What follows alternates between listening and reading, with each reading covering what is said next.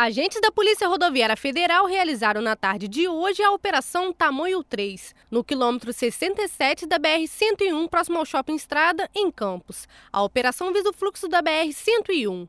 De acordo com o PRF Yuri Guerra, a operação faz parte da ação de combate ao crime, onde o objetivo é justamente coibir as práticas criminosas.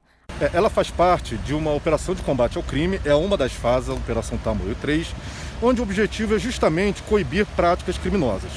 Desde abril, quando começou esse período de pandemia a, a, aqui no país de forma mais intensa, é, nós ficamos com muito receio do aumento na quantidade de, de criminalidade na rodovia.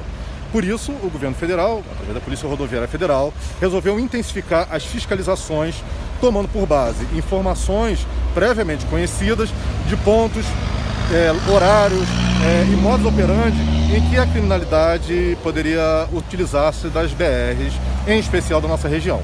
Ainda de acordo com a PRF, a Operação Combate ao Crime não tem prazo para concluir, quando se compara o segundo trimestre de abril, maio e junho de 2019 e de 2020 já consegue se perceber um aumento significativo.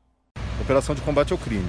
E ela vem desde o início de, agosto, de, de abril e, e tá, não tem prazo para concluir, as fases têm prazo para concluir, mas a operação combate ao crime, de um modo geral, ela nem tem, não tem prazo de concluir.